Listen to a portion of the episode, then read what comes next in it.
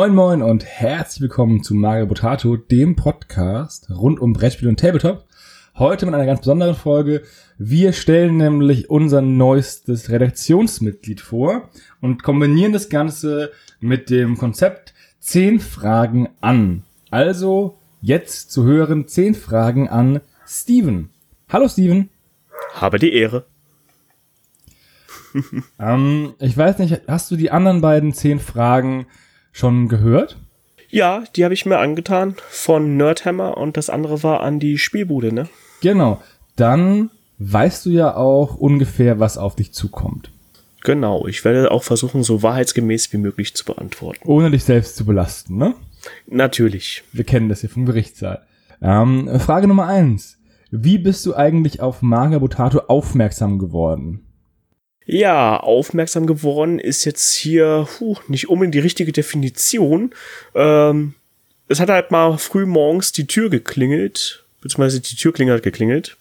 Ich bin dann äh, schlaftrunken ran, hab aufgemacht und da standen da zwei dunkle Gestalten in Roben mit lauter Flugblättern und haben gesagt, hier, guck mal, Mario Potato, wir machen geilen Tabletop-Content. Wir brauchen noch Lemminge.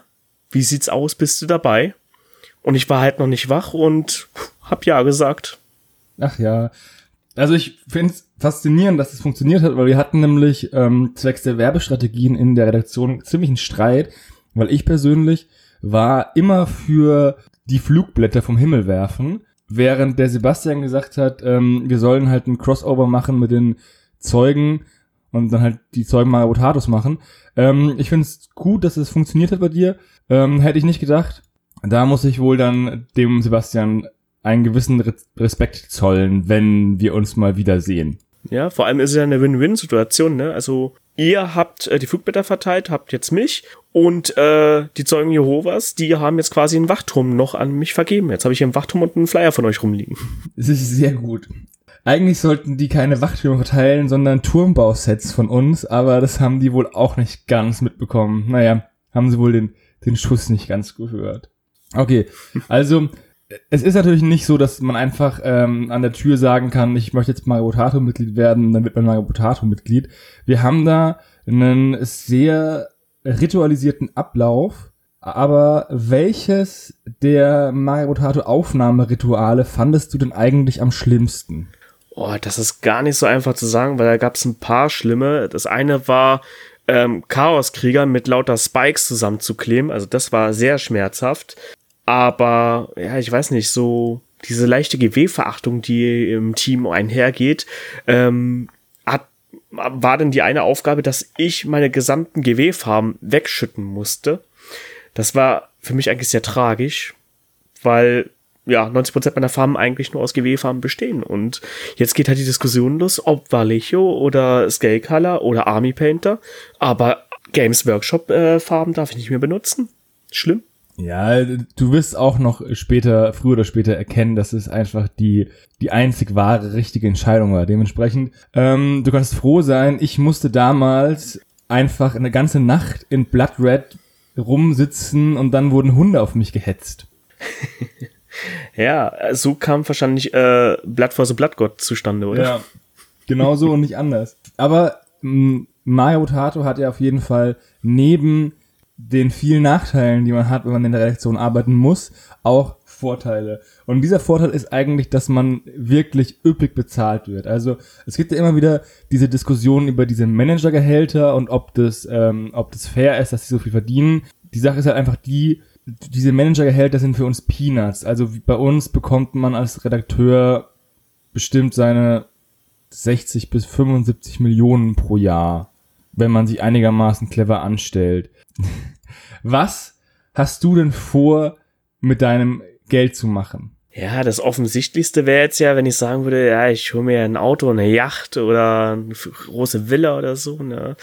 Aber nein, ich bin eigentlich sehr bodenständig und hat mir überlegt, ja, wenn ich keine GW-Farben haben darf, denn, dann kaufe ich einfach GW auf und sorge dafür, dass die ihre Farben in die Dropper-Bottles dann umfüllen müssen. Und dann umgehe ich vielleicht so das System. Das ist sehr, ich, ich mag Menschen mit Ambitionen. Also das ist auf jeden Fall ein cleverer Plan. Mal schauen, ob er funktioniert. Ich habe mir äh, hier in, in Würzburg gibt's einen, ähm, gibt's bei mir um die Ecke ein Kloster. Das habe ich mir gekauft und zum Vor umgebaut, um auf die Apokalypse vorbereitet zu sein. Das ist praktisch, vor allem mit dem ganzen Bier, was die da näher brauen. Das ist mega praktisch. Also sie sind mitten in der Stadt, da hat man auch nicht so weit zum Plündern dann. Ähm, aber gleichzeitig dicke Mauern, Kellergewölbe, man kann Waffen einlagern alles perfekt. Also das habe ich mit meinem, mit meinem ersten Gehalt gemacht. Und jetzt warte ich darauf, ähm, dass halt die Corona-Krise wirklich krass wird, damit ich dann halt auch die Waffen einsetzen kann.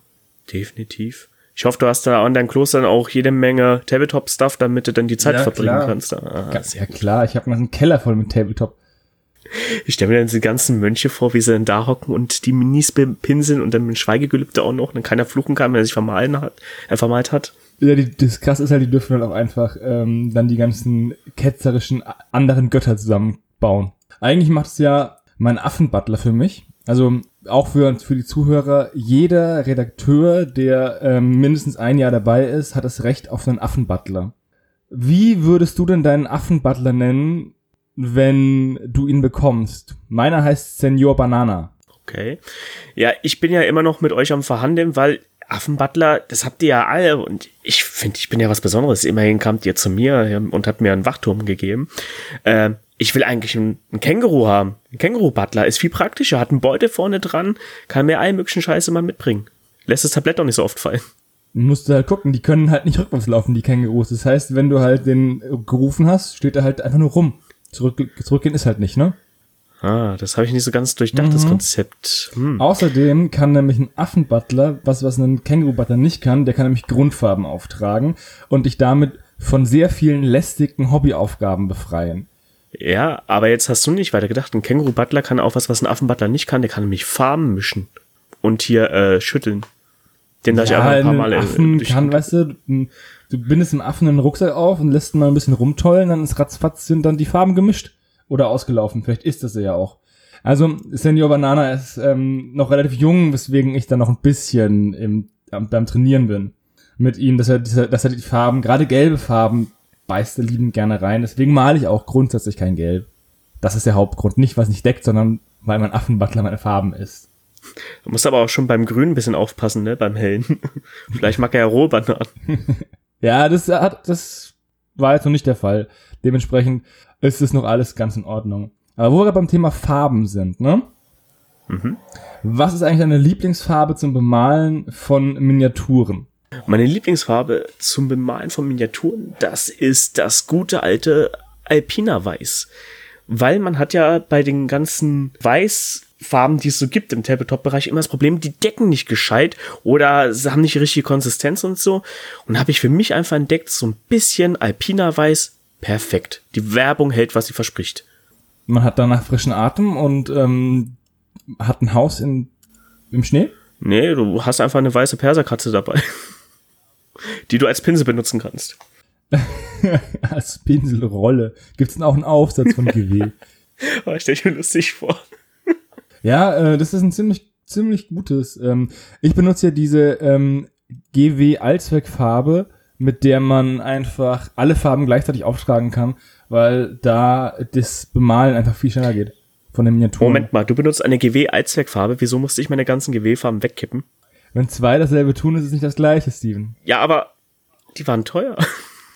Der innere Zirkel darf halt Sachen, die der, die der Rest, die der Pöbel nicht darf. Ja, Moment mal, äh, ich bin hier. Wir, wir springen, springen weiter was die wenigsten Leute wissen, ist ja, dass wir in, ähm, in den, mit den Magabotato Redaktionsräumen haben wir eine unendlich große Bibliothek von allen jemals erschienenen und von allen noch zu erscheinenden Tabletop-Systemen, die wir auch mal in der Mittagspause zocken. Welches System würde dich denn am meisten reizen? Also zunächst einmal muss ich nochmal diese Bibliothek beschreiben für die Zuhörer, damit sie sich vorstellen können. Ihr müsst euch das wirklich so vorstellen. So altes Eichenholz und dann also locker 10, 15 Meter hoch, die ganzen Regale. Also du hast da wirklich eine Leiter, die dann so an den Regalen entlang fährt. Und dann kannst du da hochgehen und die Sachen raussuchen. Ähm, ich bin immer noch nicht komplett durch. Aber ich habe jetzt ein Tabletop entdeckt, das reizt mich ungemein, allein schon, weil die Minis spektakulär aussehen. Ähm, warte mal, wie hieß es denn? Mensch, ärger dich nicht. genau. Das war klasse Tabletop. Ah, hast du mal ganz oben geguckt? Ganz oben sind die historischen ähm, WW3 Tabletops. Nee, da so. Äh, mit ähm, mit den äh, russischen Mutanten äh, gegen die britischen Fliegenmenschen und so. Das ist schon ziemlich ziemlich krasser Kram, ey. Macht auch mega Spaß. Ja, das muss man da ist ja lauter verrücktes Zeug dabei. Also, äh, ihr habt da gesehen, da gibt's auch sowas wie Kneipenkeilerei soll es da geben. Ich mir gedacht, wer, wer macht denn sowas? Sich in der Kneipe ja. schlagen? Engländer? Ja, und Iren, stimmt. Ha, also die ganzen Inselbewohner. Frage Nummer sieben. Mhm. Was wäre denn dein Wunschszenario für ein Tabletop-System? Was würde dich am meisten reizen? Am meisten reizen würde mich etwas, was es so noch nie gegeben hat. Also ich meine, wir haben ja schon alles gesehen. Wir haben Fantasy, wir haben Science Fiction, wir haben äh, hier Endzeit, wir haben historisches Tabletop, wir haben Piraten. Ähm, aber es gibt ja etwas, das, das gibt es so noch nicht. Das habe ich mir jetzt selber so gerade ausgedacht. Und ich finde das eine ziemlich coole Idee. Also ich stelle dir einen Tabletop vor, mh, mm, wo die eine Seite hast du einen Panzer, der ähm, in einer Ecke vom Tisch startet und dann über die anderen Ecken verteilst du jeweils so fünf mh, hm, Neandertaler, so, so Höhenmenschen im Prinzip. Und die haben dann zur Aufgabe, diesen Panzer zu zerstören. Das gibt's noch nicht. Ich glaube, das lasse ich mir patentieren. Das, das ist eine sehr gute Idee. Ich muss mal kurz ähm, eine E-Mail schreiben. Äh, wie E-Mail? Ja, blablabla, bla, bla, dran. Okay. Ähm, du kannst es dann vielleicht morgen oder übermorgen beim Patent an, anmelden, wenn du, wenn du, wenn du möchtest. Also, also ja. Äh, rede dann mal später, rede dann später mal mit unseren Anwälten. Moment mal. Hast du jetzt ja gerade ähm, Frage Nummer 8. Magst du lieber Schoko oder Vanilleeis? Was ist das für eine Frage? Es gibt Vanilleeis? Es, es, ja, es gibt, das soll auch sehr lecker sein, wurde nein, mir gesagt. Es gibt Schoko und bei Schoko ist die Frage jetzt auch nicht genau definiert. Es gibt es gibt äh, voll mit Schokolade, es gibt zartbitter, also auch äh, bei den Eis. Dann gibt's so mit mit Streuseln drauf. Also Mann, ist der Trottel leicht ablenkbar. Was? Ich habe mich wohl verhört. Ah, nee, ja, ich mag ähm, Vanilleeis, aber nur wenn echte Bonbon-Vanille drin ist. Wieso sollten Bonbons in der Vanille drin sein? Das heißt auch Bonbon-Vanille. Nein, das Bourbon. Ach so, ist das ja. Whisky? Krass. Daher ja diesen, dieser intensive, süße Geschmack. Mhm. Mit dem rauchigen Abgang. Okay, ähm, Frage Nummer 9 wurde uns gesetzlich verboten, die dürfen wir nicht mehr stellen. Wie verboten? Das, das kann äh, nicht sein. Frage Nummer, Frage Nummer 10. Nein, ähm, nein, nein, nein, nein, nein, stopp, stopp, stopp, stopp, stopp. Ich werde hier nach Fragen bezahlt gerade. Ich brauche eine neunte Frage. Also, so, wie, soll ich, wie soll ich mein Hobby finanzieren? Ich meine, ich brauche noch ein paar ah, Millionen. Okay. Okay, ähm, was habe ich in meiner Tasche?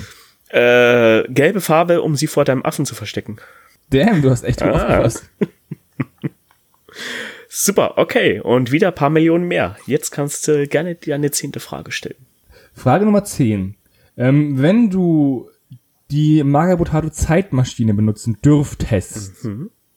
wo würdest du hinfliegen? Zu allernächst mal. Wir haben eine Zeitmaschine. Okay. Nein, wir haben keine Zeitmaschine, aber wenn wir eine hätten und du dürftest sie benutzen, wo würdest du hinfliegen? Es käme immer noch drauf an, wie sieht diese Zeitmaschine aus? Ist das eine Badewanne? Ist es eine Telefonzelle? Ist es ein DeLorean? Ich meine, man reist ja nicht mit wir allem. Haben, wir haben uns an, wir haben uns ganz klassisch an die Zeitmaschine gehalten von H.G. Wells. Dieser Stuhl mit dem, mit dem ähm, mit dem Grammophon? Mhm. Whirlpool war wohl nicht drin. Nein, weil Zeitmaschinen auch nach Gewicht funktionieren und warum sollten wir Wasser durch die Zeit transportieren? Weil es mega entspannt ist. Du weißt ja nicht, wie lange du da reist in dieser Zeitmaschine. Es ist eine Zeitmaschine. Ja, Zeitparadoxons und andere Zeitreisediskussionen fressen eigentlich hauptsächlich ähm, sämtliche Redaktionskonferenzen auf. Eigentlich fangen wir immer an mit was, was äh, veröffentlichen wir, wann, wer macht was. Dann fängt einer an und sagt, wenn ich die Zeitmaschine benutzen dürfte, dann hätte ich den Artikel schon gestern geschrieben, würden, hätte. Und dann kommen wir zum Streit über den Sinn von Zeitreisen und ähm, wie die funktionieren. Und der Sebastian als großer Zeitreisen-Fan ähm, ist ja immer ganz vorne dabei. Äh, dementsprechend ähm, wird die wahrscheinlich erstmal niemand mehr benutzen. Was, was echt schade ist, weil ich voll gerne immer zurückgereist bin durch die Zeit und mir großartige historische Momente wie das 7 zu 1 von Deutschland gegen Brasilien nochmal angeschaut habe. Ah, oder wie den Champions League äh, von Menu gegen Bayern. Ja, ja, das waren schon historische Momente. Ja, gute Zeiten, ne? mhm. Also, dann sind wir mit den zehn Fragen an für heute durch. Ich glaube, neben daneben, dass die ähm, Zuhörer dich jetzt besser kennengelernt haben, haben sie auch einen tieferen Einblick bekommen in unseren Alltag als Marabotatos. Und wenn ihr Fragen habt, schreibt sie einfach in die Kommentare. Ansonsten hören wir uns bestimmt im Stammtisch wieder. Oder in den Klicksmartern oder sonst in irgendwelchen Aufnahmen. Also, bis dann. Ciao. Ciao. Und kauft uns am Wachturm.